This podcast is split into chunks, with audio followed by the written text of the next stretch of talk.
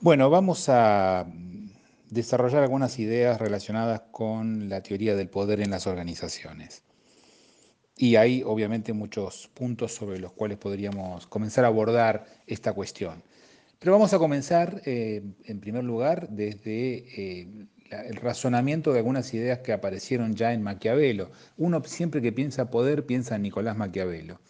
Eh, fines de la Edad Media, comienzos de la Edad Moderna, em, el, el nacimiento del pensamiento político, una especie de forma de independencia por parte del pensamiento humano con relación a el pensamiento religioso.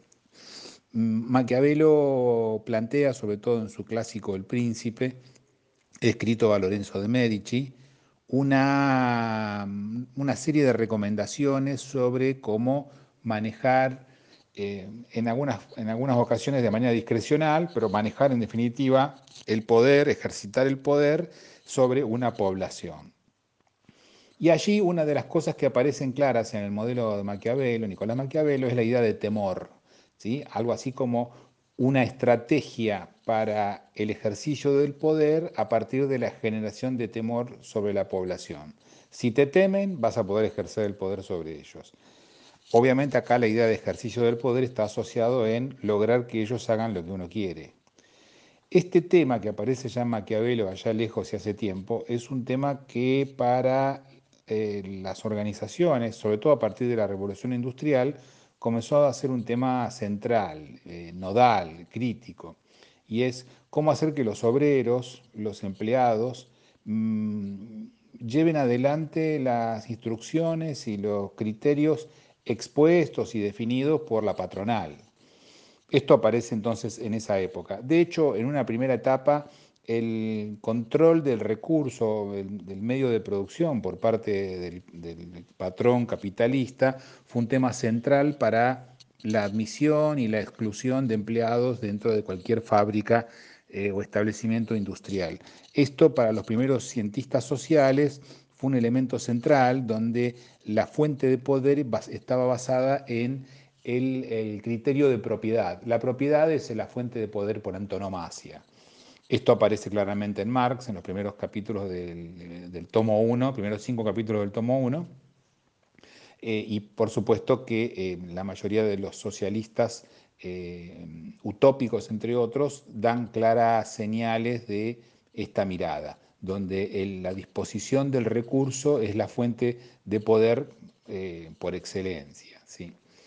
Bueno, esta situación del ejercicio del poder a partir de la, de la, eh, de la posesión del medio comenzó a, mm, a caer en relevancia relativa a medida que fue incrementándose la importancia del conocimiento al complejizarse la tecnología y las herramientas y las máquinas que se utilizaban en las fábricas, el conocimiento comenzó a tener una mm, importancia liminar.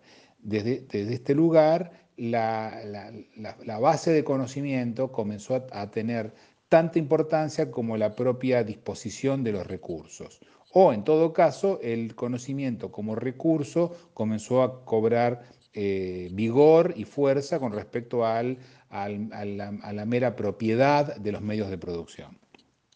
Esto dio lugar justamente, si uno lo mira, eh, digamos, en perspectiva, dio lugar a que el surgimiento del Taylorismo a fines de la, fines de la década del 80 del siglo XIX no fuera otra cosa que el establecimiento de, un, em, de una forma este, sistemática de manejo del poder a partir del control del recurso conocimiento, porque los manuales de procedimiento no hacían otra cosa que poner del lado de la patronal el conocimiento del manejo de las máquinas y de los procesos de producción, por lo, para por lo cual eh, la patronal podía eh, de alguna forma definir eh, estándares de los procesos de producción.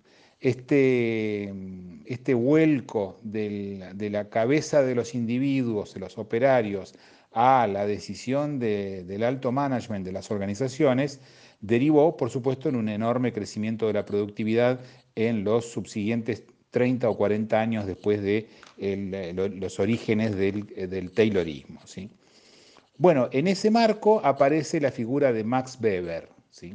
Max Weber, ah, en la década del 20, del siglo XX, eh, comienza a delinear, sobre todo en las primeras páginas de su eh, enorme libro Economía y Sociedad, una serie de conceptos eh, iluminadores con respecto a temas asociados también con el poder.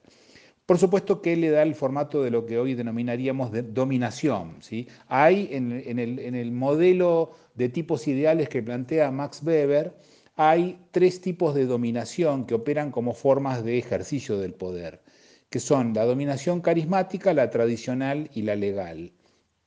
En el pensamiento eh, weberiano, eh, el poder es una especie de relación de dominación, ¿sí? donde eh, los individuos que actúan impelidos por el poder de otro perciben que están este, actuando de manera legítima de esa forma. ¿sí? Y por supuesto el otro exige legitimidad en lo que están, eh, en lo que están reclamando de los demás. Bueno, en el caso de, Weber, las, las, tres concepciones o tipificaciones de poder o en este caso de dominación, eh, van de la mano de una explicación con respecto a cómo podrían ser aplicados a las organizaciones. La dominación este, carismática, en realidad es la última de las que plantea, da cuenta de la, del individuo que ejerce el poder a partir de, de sus propias cualidades, las cualidades personales, ¿sí? que generan en los demás una especie de profesión de fe y esto puede ser debido a, su capacidad o alguna cualidad excepcional. Por ejemplo, cuando uno piensa en el carisma, la palabra carisma viene del griego que significa don o regalo y da cuenta de alguna habilidad que hoy día, trasladado al presente, el carisma puede estar asociado a capacidades de relaciones interpersonales, la capacidad de influencia, la capacidad empática que un individuo puede tener y generar en los demás. Siempre hay que pensar que la empatía es como una especie de camino de doble vía, ¿no?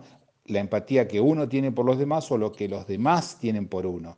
Y por supuesto, generar empatía en los demás, este, obviamente termina siendo una, herramienta de influencia y dominación muy importante. La otra, el, otro, tipo que plantea Max Weber es la del de la dominación tradicional. La dominación tradicional obviamente descansa en la tradición y, y, en general en el modelo y en los ejemplos que plantea Weber está asociado está asociada a la eh, relación de consanguineidad. ¿sí? Una, el, hijo de un rey, obviamente, si es primogénito, en muchas de las, muchas de las prácticas y costumbres de varios países, es el, candidato a sucederlo. digamos, la, autoridad que emana de ese individuo está relacionada con esa, esa tradición consuetudinaria, que a veces es pasada a la tradición de naturaleza legal, de eh, ser el, sucesor natural de un rey. La relación de consanguinidad, también se ve, por supuesto, en las empresas familiares, donde el hijo del dueño, eh, si bien em, puede estar en un lugar intermedio de una organización, por el hecho de serlo, por la relación de consanguinidad, ejerce como una especie de dominación tradicional sobre los demás que no son dueños como él. Eh, finalmente, la dominación legal Em, en, Max Weber da cuenta de eh, la, que proviene del ejercicio de las normativas burocráticas. Por ejemplo, en el caso de, una administración pública, el sistema de votación que deviene en que alguien es elegido, ese individuo ejerce una, una dominación de naturaleza racional legal, como denomina eh, Weber en su libro, eh, sobre los demás. No es una dominación carismática, puede ser, hay muchos casos de eh, individuos que eh, han accedido al ejercicio del poder por vía de dominación, por, una vía de naturaleza legal, pero que, digamos, han cultivado, han desarrollado también características de naturaleza carismática, por lo cual ah, puede, pueden confluir dos tipos de dominación en el caso de, eh, en el caso de eh, alguna forma de dominación de una persona sobre, sobre otras. Esto es absolutamente aplicable a las organizaciones. Obviamente la carismática por el lado del estilo de liderazgo de un individuo, gestionando y movilizando a los demás en sus comportamientos. El, tradicional, decíamos, es el caso de las empresas familiares y la dominación legal se da por el cumplimiento de normativas o em, criterios burocrático-administrativos que llevan a que determinadas personas vayan ascendiendo. El, mayor grado de formalidad y formalización en una organización eh, eh, permite un mayor espacio para el tipo de dominación legal, que por supuesto siempre, como dice la, digamos, el, dicho, echa la ley, echa la trampa, entonces siempre la dominación legal llega a tener elementos, eh, no, elementos heterodoxos en su manera de administrarlo. Bueno, esto en cuanto a los tipos de dominación de Max Weber, planteando, este, digamos, de qué manera, eh, digamos, se puede tipificar eh, las dominaciones, incluso pensándolo en una organización. Ahora bien, otra, otra, otra pregunta, otra cuestión que podemos hacernos es acerca de mm, cuáles son las fuentes de poder. Esto es independiente de la tipología beberiana de dominación, eh, en la década, fines de la década del 50, French y Raven eh, trabajaron un muy interesante modelo de lo que ellos llaman las bases sociales del poder. Y la pregunta, que luego también de alguna manera se la hizo también este, eh, Michel Crozier y Friedberg en El actor y el sistema y otros autores también, es acerca de, mm, digamos, cuáles son las fuentes o, los, las fuentes exactamente de la cual abrevar para construir poder, por ejemplo, en una organización. French y Raven, como yo les comentaba, plantean diversos, tipifican las fuentes de las cuales surtirse para la construcción de poder eh, y que por supuesto generan autoridad, es decir, movilizan el comportamiento de los demás y los demás lo perciben como legítimo. Y hay diversas fuentes muy interesantes eh, a la hora de, ya sea para analizar cómo se se administra el poder en una organización como para responderse la pregunta acerca de por qué la gente hace lo que los demás quieren que hagan. La primera fuente que señalan eh, French y Raven es el poder del experto, ¿sí? Este, el know-how que detenta un individuo, su pericia técnica, ya sea relacionado con el manejo de información, con el manejo de conocimiento o con la propia experiencia, hace que los demás este, le sigan el, camino, lo, obedezcan o por lo menos le, atribuyan autoridad y se resistan menos porque esta persona realmente eh, sabe. ¿sí? La influencia por vía de la pericia técnica ha sido altamente trabajada a lo largo del tiempo y por supuesto ha dado lugar a diferentes tipos de análisis. Una de ellas, uno de ellos tiene que ver con que la pericia técnica puede devenir en los individuos en una especie de atrincheramiento cognitivo, una cerrazón y una, bajada de persianas a aprender nuevos conocimientos. Los individuos que le encuentran la vuelta a la pericia técnica y lo conectan con el manejo de determinadas situaciones, eh, genera como zonas de incertidumbre en torno a las cuales esos individuos se sienten autónomos, independientes y donde obviamente en general no van a permitir que nadie penetre. El, poder del experto para French y Raven es eh, una fuente importante de, poder, propiamente dicha, y a la cual hay que eh, tener, eh, tener en cuenta. también está el poder, ellos plantean otro tipo de poder que es el poder referente, que tiene que ver con la, gente que se identifica con alguien, y en general puede tener elementos de naturaleza carismática que están presentes allí. ¿Sí? las personas que ejercen el poder de referencia eh, han generado una especie de identificación identitaria entre lo que la gente espera de la organización y lo que ellos representan en cuanto a lo que dan para la organización. las personas que mm, tienen capacidad de influencia, capacidad comunicacional, capacidad para mm, eh, señalar rumbos, o, eh, digamos, trabajar su retórica de manera que se conecte con las expectativas de los individuos, eh, construyen poder referente sobre los demás. ¿sí? Y por supuesto es otro tema importante. Hoy eso, digamos, si se quiere, con todas las modernas técnicas de coaching y comunicación organizacional, hay mucho de ello que son formas eufemísticas para referirse al final del día en formas de construcción de poder referente.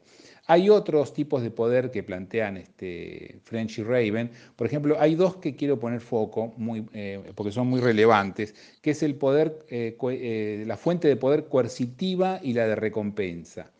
La fuente de poder coercitiva tiene que ver con la, posibilidad de ejercer el poder sobre la gente a partir de controlar los recursos para su castigo. Si una persona puede castigar a la gente, ya sea cortándole un presupuesto, ya sea admitiéndolo o expulsándolo de un determinado sector o de la propia organización, es en general a veces está conectado también con el sistema de, de poder formal, ¿sí?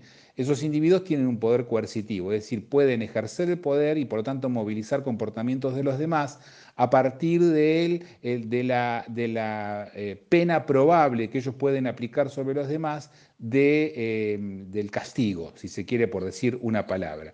Este es un poder a partir de las consecuencias no deseadas para los individuos sobre los cuales se lo ejerce. ¿sí? De la misma manera, por otro lado, hay otra forma de ejercicio del poder que tiene el otro signo, que es el poder de la recompensa, ¿sí? que es el individuo que puede eh, otorgar una determinada recompensa o puede facilitar determinado logro de resultados o puede eh, otorgar un beneficio a otros y, por lo tanto el poder que tiene de, darlos se, se, transforma en la movilización del comportamiento de los demás. Bueno, esto hasta acá es para tener algunas ideas y tipificaciones sobre el poder en cuanto a las fuentes. Quedarían todavía eh, la reflexión, dos reflexiones fundamentales antes del cierre, una relacionada con el uso de la idea de poder que aparece mucho más adelante, ya a mediados de la década del 60, en David McClellan, a propósito de los, de los, este, los tipos de necesidades de los individuos en el marco de las organizaciones. Recordemos McClellan, que fue el padre del movimiento de las competencias, ya esto ya yéndonos a la década del 70, es un psicólogo famoso organizacional americano.